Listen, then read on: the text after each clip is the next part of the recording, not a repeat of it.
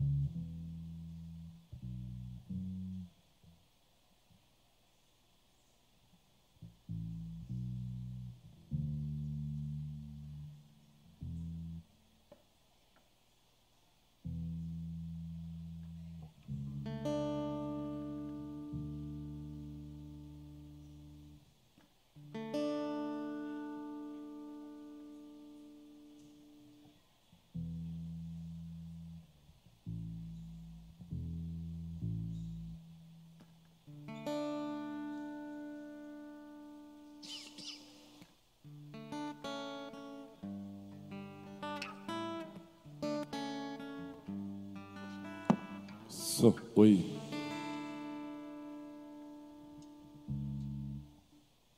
Bom dia, meus amados irmãos e irmãs em Cristo Jesus.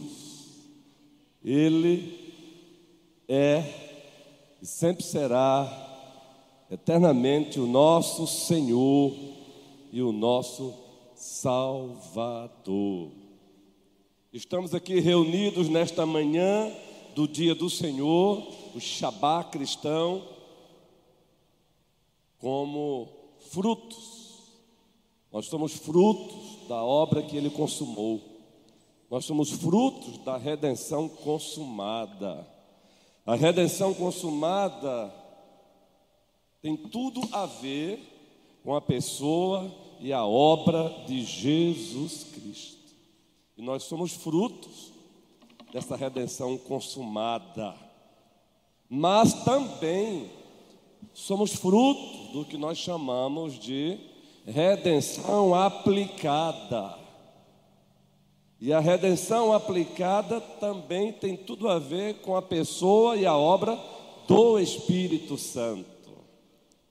Redenção aplicada. Nós somos frutos da redenção aplicada, pois se a terceira pessoa da Santíssima Trindade, o Espírito Santo, não tivesse aplicado a obra de Cristo, a redenção consumada em nós, aqui nós não estaríamos. Estaríamos ainda caminhando nas trevas, com as costas viradas para Deus,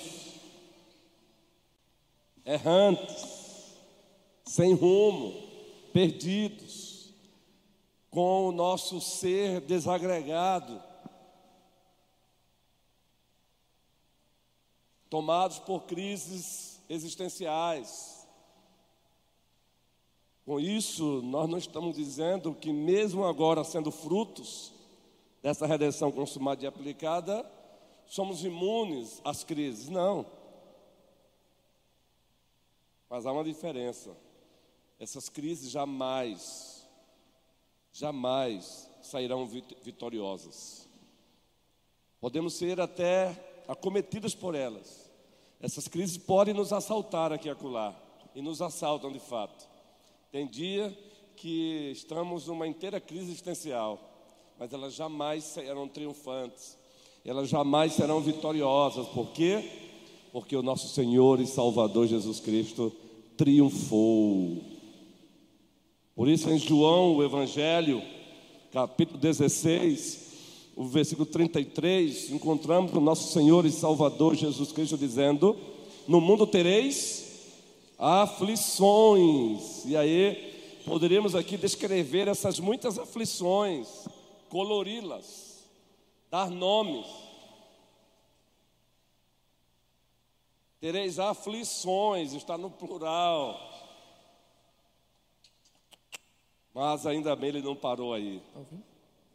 Ele diz, ele, ele conclui dizendo: Mas tende bom ânimo. Razão para ter bom ânimo, porque nós somos fortes em nós mesmos? Não. Razão para termos bom ânimo, porque somos presbiterianos? Não. Ainda que sejamos gratos por sermos presbiterianos, mas não é a razão. Porque somos de tradição reformada?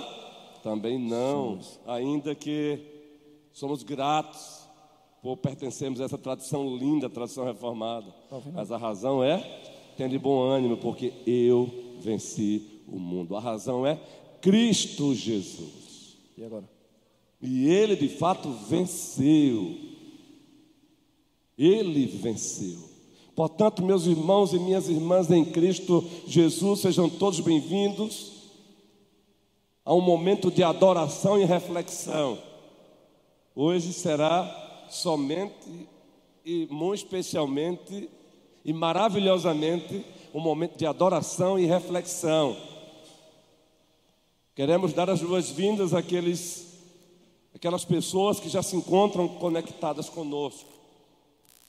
Ficam sempre nos aguardando, ficam sempre na espera. É um prazer contar com o vosso compromisso, com a vossa presença virtual. Como é bom, como é bom sabermos que existem pessoas e elas têm testemunhado do quanto elas têm sido edificadas por esta igreja, pelos trabalhos que esta igreja tem transmitido pelo seu canal no YouTube. Somos de fato, queridos, uma igreja para frequentar. Amamos, amamos ser ou sermos frequentados. Muito mais, muito mais. Uma família para pertencer, uma família para acolher, uma família para abraçar, uma família para exortar, mas até a exortação é expressão de amor. Uma família para admoestar, mas até a admoestação é expressão de amor. Uma família para disciplinar, mas até a disciplina é cuidado, é amor, é proteção. Uma família para proteger. Uma família na qual não se permite deserção, abandono, aborto afetivo Falamos muito de abortos literais, físicos. E nós nos indignamos e precisamos de fato manifestar indignação. Nós somos contra o aborto. E temos respaldos escriturísticos para isso. Contudo, muitas vezes nos esquecemos que nós nos tornamos abortistas afetivos. Praticamos o aborto afetivo. Que é isso, pastor? Me explica essa coisa aí de aborto afetivo é quando ousamos, ousamos afastar pessoas da gente. É quando usamos de uma seletividade pecaminosa para dizer com essa aqui eu quero amizade, com essa aqui eu não quero, e muitas vezes, não é o nosso caso aqui, pelo menos eu não tenho tido conhecimento, mas muitas vezes acontece dentro da própria igreja precisamos tomar cuidado. Isso é aborto. Quando você decide na própria igreja é, usar critérios pecaminosos para decidir com quem você vai se relacionar ou não, você está sendo um abortista. E pior do que o abortista físico. Você está abortando pessoas que Deus acolheu. Aliás, você está abortando pessoas que Deus fez nascer de novo. Que Deus trouxe-as espiritualmente à existência espiritual. Aborto afetivo. Eu vivo, numa, eu vivo continuamente numa reflexão. Falamos que uma manhã de adoração e reflexões será. Eu vivo continuamente numa reflexão. Tudo eu faço uma reflexão. Tudo eu faço uma reflexão. E esses dias Jade mostrou um vídeo, não sei se foi no Instagram, de um senhorzinho, eu não sei em que contexto foi, ele falando sobre os animais.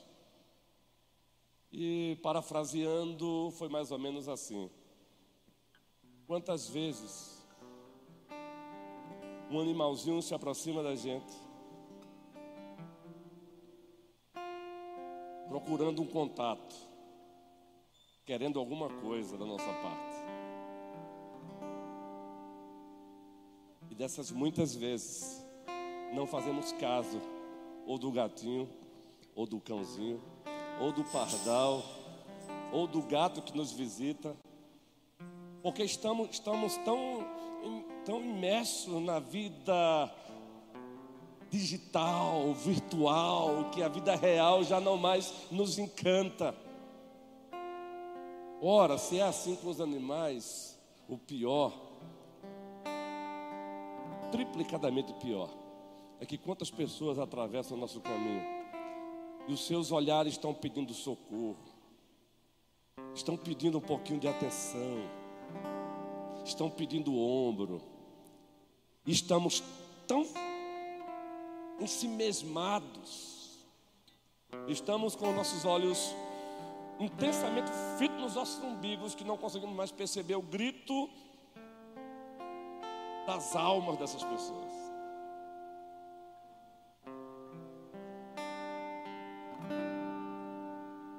Já fica aí essa reflexão nesta manhã.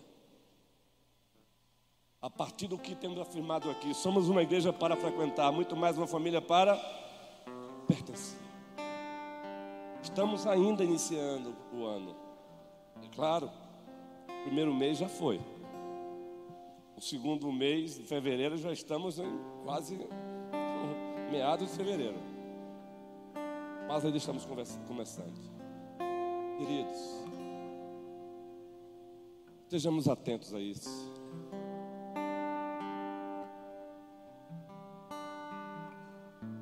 Estejamos atentos a isso.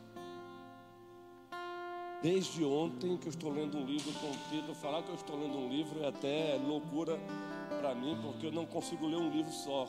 São 10, 15 ao mesmo tempo. Não faça isso, não recomendo. Isso é coisa de trabalho pastoral. Mas um deles é o fruto do sim. O fruto de ter dito sim. Quando você diz sim para Deus, significa dizer sim para o outro. Significa amar com o amor que Deus ama. Significa parar e olhar para os muitos aqueus que estão nas árvores. E em nome de Jesus Cristo, declaramos para Ele: desça, que queremos hoje é, fazer uma visita, conhecer a tua casa. Dizer sim para Deus significa abrir mão do meu próprio eu. E olhar para o outro. O efeito do sim. Esse é o livro. O efeito do sim. Quando você diz sim para Deus, e vai ser a temática de hoje, a agenda da igreja deve ser feita de acordo com a agenda dos céus a agenda de Deus. E faz parte da agenda de Deus o outro. Precisamos ser um pouco mais outrocêntrico. Faz parte da agenda o outro. Então que o Senhor nos ajude, irmãos queridos. Eu tenho dito ao meu Deus que eu não quero simplesmente caminhar como pastor e caminhar com vocês apenas por caminhar. Queremos fazer a diferença. 2024 tem que ser melhor do que 2023. Em todas as dimensões, em todos os sentidos. Queremos, queremos ver esta igreja amando mais, mas não apenas com cânticos. Porque amar com cântico é fácil demais. Queremos glorificar a Deus, mas também não apenas com cântico, porque pensa uma coisa fácil é cantar um cântico que glorifica a Deus. Mas nós sabemos que glorificar a Deus vai para além de cânticos. Glorificar a Deus significa dizer sim para a missão dEle, para o projeto dEle, para a agenda dEle. E a agenda dEle tem detalhes como enxergar o Pedro, uma criança, membro desta igreja e aqui fica apenas como reflexão: quem é o Pedro?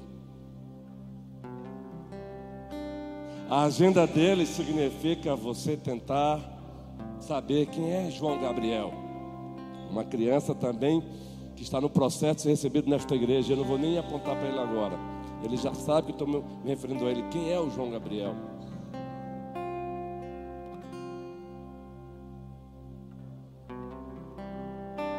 Fiquemos de pé e vamos orar. O efeito do sim. Preste bem atenção. Porque o samaritano Guilherme disse sim. Aquela ação de amor de Deus no processo de socorrer o homem que foi assaltado. O sim daquele homem livrou um homem espancado da morte. O sim que se dar a Deus, a missão de Deus, ao projeto de Deus, a ação de Deus, salva vidas, liberta pessoas, resgata. Deus e Pai do nosso Supremo Senhor e grandioso Salvador Jesus Cristo. Muito obrigado pelo privilégio de estarmos aqui nesta manhã do dia do Senhor. Como é bom nos encontrarmos na e com a congregação dos santos. Ah, Senhor, como é bom. Todos os dias devem ser cursados com a consciência do corandel, ou seja, a consciência de que estamos cursando esses dias na presença do Senhor. É isso que significa corandel. Mas nós sabemos, Senhor, que o domingo, o dia do Senhor, ele é especial. Ele é especial, pois é o dia onde eu tenho um privilégio, ou temos o privilégio de nos encontrarmos na e com a congregação dos santos. E como é bom o simples ato de chamar o nome dos meus irmãos é prazeroso, é gostoso, é saboroso, edifica. Obrigado por estarmos aqui nesta manhã do dia do Senhor, como igreja do Senhor. Obrigado. E aqui estamos para um momento de adoração e reflexão, no poder e pelo poder do Teu Espírito Santo. Aqui estamos para sermos instruídos, admoestados, encorajados, consolados, energizados, para sermos impulsionados. Em assim sendo, continuaremos dizendo sim, sim, sim, sim ao Senhor. Sim à tua agenda. Sim aos teus projetos. Sim à tua missão. Isso no aspecto geral. Falando no aspecto particular, nas suas particularidades. Dizer sim ao Senhor significa sair de onde eu estou em direção ao outro ao outro que muitas vezes se encontra com a sua alma em convulsão, em convulsão emocional, psíquica, espiritual. Nós aqui muitas vezes nas nossas insensibilidades não percebemos que o outro está convulsionando, Senhor. Sim ao Senhor,